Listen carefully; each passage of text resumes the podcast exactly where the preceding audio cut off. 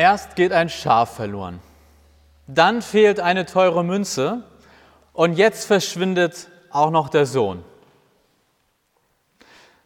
Letzten Sonntag, da ging es vor allem um das Schaf. Wer das verpasst hat oder nicht mehr erinnert, auf unserer neuen Webseite kann man alle Predigten nachhören oder auch im Büro sich ausgedruckt abholen. Aber heute geht es um die emotionale Geschichte vom verlorenen Sohn. Und die geht so los. Ein Mann hatte zwei Söhne. Der Jüngere sagte zum Vater, Vater, gib mir den Teil der Erbschaft, der mir zusteht. Da teilte der Vater seinen Besitz unter den Söhnen auf. Ein paar Tage später machte der jüngere Sohn seinen Anteil zu Geld und wanderte in ein fernes Land aus. Ein Vater, zwei Söhne, der Jüngere will sein Erbteil, der Vater teilt daraufhin unter beide Söhne das gesamte Erbe auf. Und innerhalb kürzester Zeit macht der jüngere Sohn seinen Anteil zu Geld. Und dann haut er ab. Klingt jetzt als Startschuss in eine Geschichte nicht so spannend, ist es aber. Denn schon hier in diesen ersten Sätzen der Geschichte stecken lauter Emotionen, Beziehungsgeflechte, tiefe Verletzungen und auch für uns heute steckt da schon was drin. Zur Zeit von Jesus, als diese Geschichte also erzählt wurde, da war völlig klar, der Reichtum des Vaters wird normalerweise nach seinem Lebensende aufgeteilt. Also es, man musste warten, bis der Vater quasi gestorben ist oder bis der Vater bestimmt, wann der Zeitpunkt gekommen ist. Also wenn er sich nicht mehr bei Kräften fühlt oder krank wird wenn das so gemacht wurde, dass das Erbe vorzeitig quasi ausgezahlt wurde, dann erhielt der Erbe das sogenannte Eigentumsrecht, aber nicht das Verkaufsrecht. Das meint, wenn mein Vater mir das teure Auto vorzeitig vererbt, dann darf ich damit fahren und darf es tanken, ich darf es aber nicht verkaufen und mit dem Geld mir dann ein teures Smartphone kaufen oder schön in Urlaub fahren.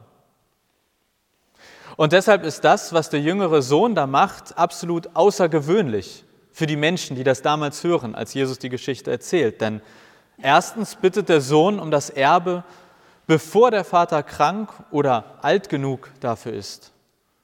Und zweitens bittet der Sohn hier offensichtlich nicht nur um das Eigentumsrecht, er will das Auto nicht nur haben und damit fahren dürfen. Nee, er macht den Anteil des Erbes gleich zu Geld und haut dann mit dem Geld ab. Also ganz ehrlich, eigentlich möchte der jüngere Sohn, dass alles so ist, als wäre sein Vater bereits tot. Er bittet, anstatt zu warten, bis sein Vater soweit ist. Der jüngere Sohn ist zu ungeduldig, um auf den Tod seines Vaters zu warten. So richtig hart formuliert, der jüngere Sohn wünscht sich, dass sein Vater tot wäre. Also stellt euch das einmal vor. Wie würdest du dich fühlen, wenn du dir ziemlich sicher sein könntest, dass eines deiner Kinder nicht mehr warten kann, bis du nicht mehr lebst? Oder wie fühlt es sich an, wenn man selber nicht mehr abwarten kann, bis sein eigenes Elternteil endlich nicht mehr ist? Oder wie fühlt es sich an, wenn man das als Geschwistern, Geschwisterkind oder Ehepartner mitbekommt? Deshalb, diese Geschichte vom verlorenen Sohn ist hoch emotional. Es geht hier nicht um ein sachliches Papa, gib mir mal ein bisschen Geld, ich möchte in Urlaub fahren. Es geht hier um tiefgehende Beziehung und um tiefgehende Verletzung. Und alles, was in dieser Geschichte noch folgt, das dreht sich letztlich um die Beziehung vom Vater zu seinen Söhnen und von den Söhnen zu seinem Vater. Und auch die Beziehung der Söhne untereinander ist letztlich wichtig. Das Entscheidende an dieser Geschichte ist das Beziehungsgeschehen. Und das ist deshalb so spannend, weil Jesus diese Geschichte ja als Gleichnis erzählt. Er hat ja, Jesus war jetzt nicht nur der nette Geschichtenonkel, der mal was erzählt hat, um irgendjemand zu unterhalten, sondern das war ja ein Bild, ein Vergleich. Diese Geschichte ist ein Vergleich, ein Bild für unsere Beziehung zu Gott oder Gottes Beziehung zu uns. Das schauen wir uns gleich an. Aber bevor wir sozusagen zu uns kommen und was die Geschichte mit uns zu tun hat, noch einmal kurz der Hauptkonflikt zwischen dem jüngeren Sohn und dem Vater. Acht Dinge, acht Dinge, die der jüngere Sohn in den Konflikt einbringt. Rebellion. Der jüngere Sohn provoziert mit seiner Bitte den Vater. Zweitens Egoismus. Gib mir, was mir zusteht. Der Sohn ist angetrieben von egoistischen Gedanken. Er denkt nur an sich. Drittens Beziehungsabbruch. Vermutlich bricht der Sohn dem Vater das Herz. Denn der Sohn bricht mit seiner Bitte auch die Beziehung zu seinem Vater ab. Viertens sorglos und naiv. Der jüngere Sohn macht sich keine Gedanken darüber, dass der Rest seiner Familie unter seinem Egoismus leiden wird. Denn der Reichtum des Vaters, der wurde nicht in Aktien oder irgendwie in Bargeld ausgehändigt, sondern sehr wahrscheinlich in Form von Land, in Form von Tieren, also in Dingen, von denen die Familie eigentlich lebte. Jetzt, da der Sohn wir wissen nicht wie viel, vielleicht die Hälfte, ein Drittel, wie auch immer das damals aufgeteilt war, sagen wir, er bekommt die Hälfte des Besitzes, dann hätte die Familie plötzlich nur noch die Hälfte von dem, wovon sie eigentlich lebt. Das, was, der Lebens, was den Lebensunterhalt ausmacht. Fünftens, Misstrauen. Der jüngere Sohn hat kein Vertrauen. Er will sein Schicksal in eigene Hände nehmen. Er will weg vom Vater. Sechstens, verantwortungslos. Der jüngere Sohn möchte keine Verantwortung. Er möchte zwar seinen Anteil am Erbe, aber er möchte nicht sein Erbe antreten. Er möchte nicht den Hof übernehmen oder sich um das kümmern, was der Vater getan hat. Er macht es zu Geld und haut ab. Siebtens, viva la familia. Der Sohn bricht nicht nur mit seinem Vater, sondern eigentlich mit der gesamten Familie. Er will nichts mehr mit seiner Familie zu tun haben. Und das ist auf jeden Fall außergewöhnlich, weil die Familie damals eigentlich alles war. Die Arbeitslosenversicherung, die Sozialversicherung, die Rentenversicherung. Die Familie war alles. Und man hat damals nicht gesagt, ich komme aus Hamburg-Lohbrügge und wohne am Kurt-Adams-Platz, sondern ich bin so und so, Sohn des hm, hm, und ich gehöre zum Haus XY. Also die Familie hat einen definiert, hat einen ausgemacht. All das wirft der jüngere Sohn auch weg. Und achtens, selbst Schuld. Der jüngere Sohn ist für alles selbst verantwortlich. Das Schaf letzte Woche, das ist verloren gegangen. Da hat der Hirte nicht gut aufgepasst. Hier ist es anders. Der Sohn hat die bewusste Entscheidung getroffen, er trägt die Schuld und dann noch drei Dinge, die der Vater von seiner Seite in diesen Konflikt, in dieses Beziehungsgeschehen einbringt. Erstens, Überraschung. Der Vater tut, was eigentlich kein Vater zur damaligen Zeit tun würde. Er erfüllt nämlich die Bitte seines Sohnes. Das war eine unverschämte Forderung, die der jüngere Sohn da gemacht hat. Und die erwartete Reaktion wäre Verweigerung, vielleicht sogar Strafe, mindestens meckern und sagen, so geht das nicht. Aber der Vater lässt ihn gehen. Und deswegen ist klar, Jesus beschreibt hier keinen Patriarchaten, wie man ihn sich vielleicht so ganz klassisch vorstellt. Er beschreibt einen Vater, der mit den Regeln der damaligen Zeit bricht. Das wird für die Leute damals, die diese Geschichte gehört haben, ein ungewöhnliches Bild eines Vaters gewesen sein. Zweitens, Durchhaltevermögen. Der Vater bricht die Beziehung nicht ab.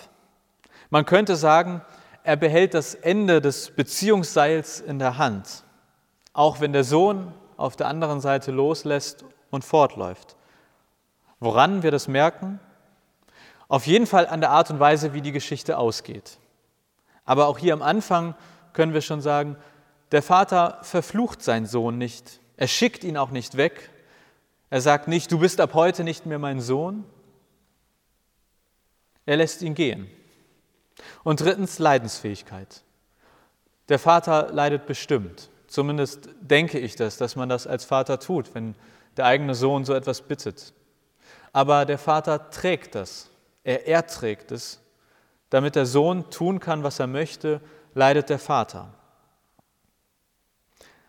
So, und was hat jetzt dieser Konflikt, dieses Beziehungsgeschehen mit uns zu tun?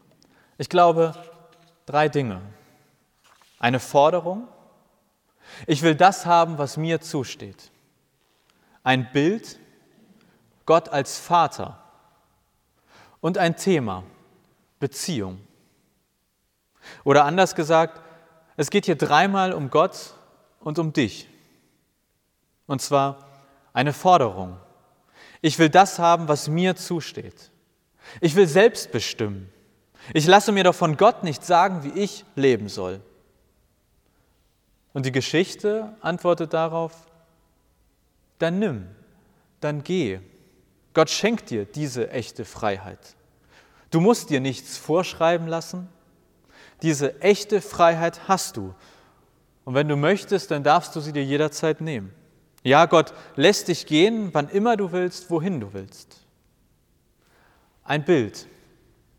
Gott als Vater, aber Gott als der ganz andere Vater.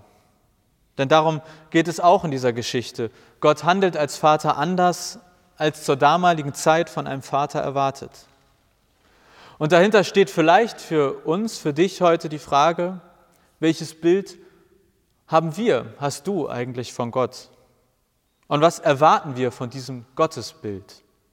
Ich meine, wer oder was ist Gott für dich?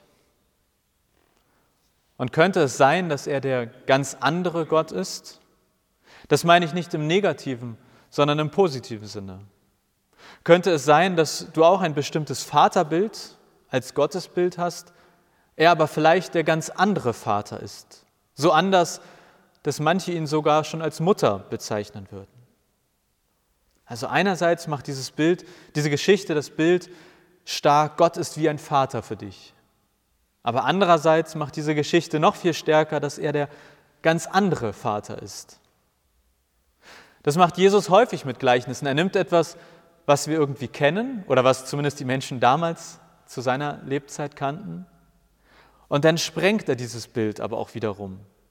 Letzte Woche beim Schaf ging es ja zum Beispiel um einen Hirten. Aber es war auf eine Art auch ein überzeichnet guter Hirte. Einer, den es vielleicht in der Realität nie so gab, der keine Kosten und Mühen scheut, um sein Schaf zurückzubringen. In dieser Geschichte ist Gott der Vater, der die Entscheidung seines Kindes achtet und akzeptiert. Und das Letzte, eine Forderung, ein Bild, ein Thema Beziehung. Ja, die Geschichte erzählt etwas darüber, was Glaube ist, nämlich Beziehung.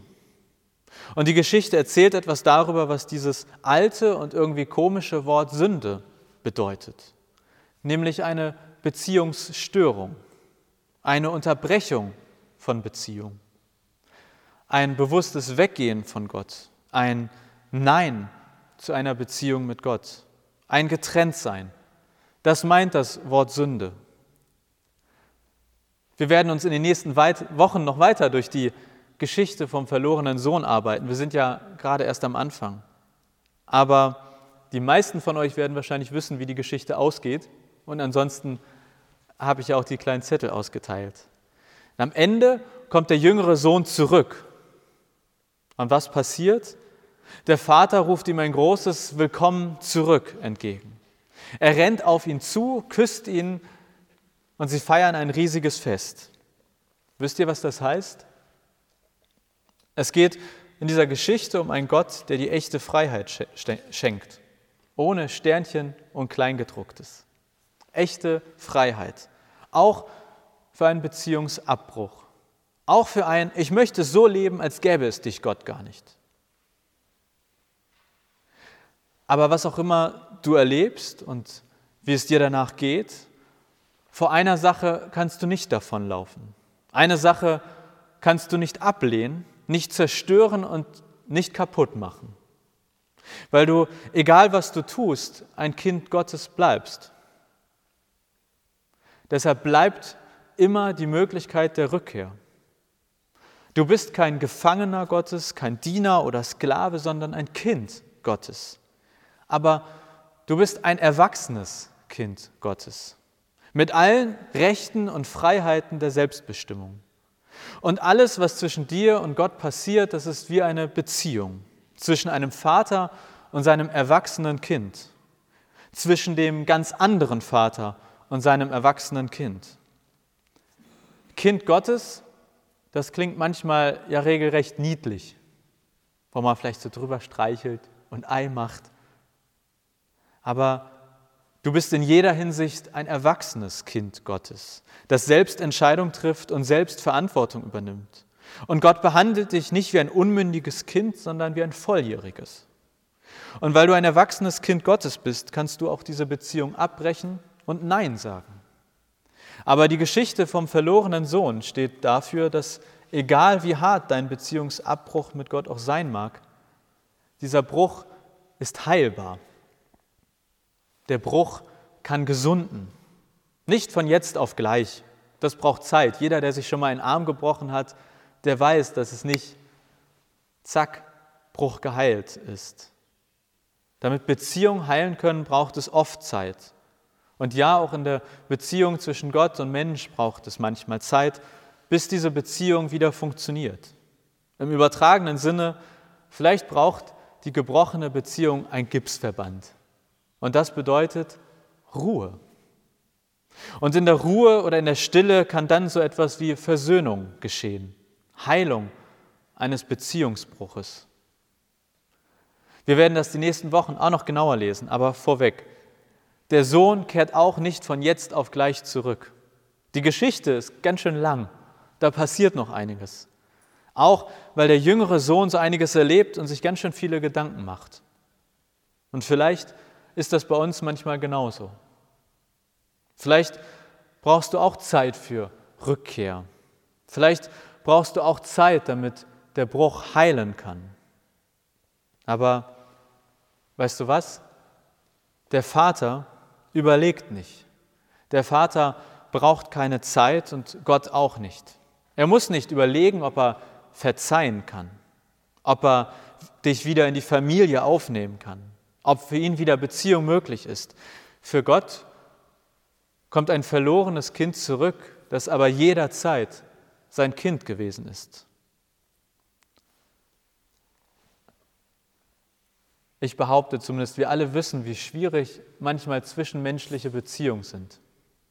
Zu unseren Mitmenschen, zur Familie, zu Partnern, Eltern, vielleicht auch den eigenen Kindern. Und Beziehungen können gut laufen und schwere Zeiten durchmachen. Beziehungen können abbrechen und wieder neu aufleben. Und so ist das auch mit der Beziehung zu Gott. Die kann Höhen und Tiefen haben. Die kann mal pausieren und die kann mal richtig intensiv sein. Aber das, was mich immer wieder begeistert an dieser Geschichte vom verlorenen Sohn, das ist, dass die Beziehung zu Gott sich von allen anderen Beziehungen zu Menschen radikal unterscheidet. Denn für Gott bleiben wir, egal was wir tun, geliebte, erwachsene Kinder. Es gibt nichts, was Gott so sehr verletzt, dass es ein Leben lang zwischen dir und Gott stehen könnte. Es gibt nichts, was Gott dazu bringen könnte, sich nicht über deine Rückkehr zu freuen. Es gibt nichts, was Gott dazu bringen könnte, von seiner Seite aus die Beziehung zu beenden oder nicht mehr zu investieren in diese Beziehung. Und falls du dich gerade fragst, das ist jetzt ganz nett mit der Beziehung und dass man immer zurückkommen kann, was heißt das eigentlich? Wie oder wo kann man denn zurückkehren, wenn es sich wie ein Beziehungsbruch anfühlt mit Gott? Eine Möglichkeit, glaube ich, kann das Abendmahl sein. Ein ganz bewusstes zum Abendmahl gehen und sich sozusagen im Abendmahl ein Willkommen zurück zusagen lassen. In anderen Worten, wir feiern heute Abendmahl und vielleicht ist das Abendmahl ja für dich eine Möglichkeit der ganz persönlichen Rückkehr, eines Ich bin wieder da. Denn im Abendmahl feiern wir, du gehörst zu Gott. Du bist und bleibst ein erwachsenes Kind Gottes, wohin du auch fliehen magst, was du auch getan haben könntest, wann auch immer du umkehren solltest Bei Gott wird dich zu jeder Zeit zu 100 Prozent eines erwarten. Willkommen zurück. Amen.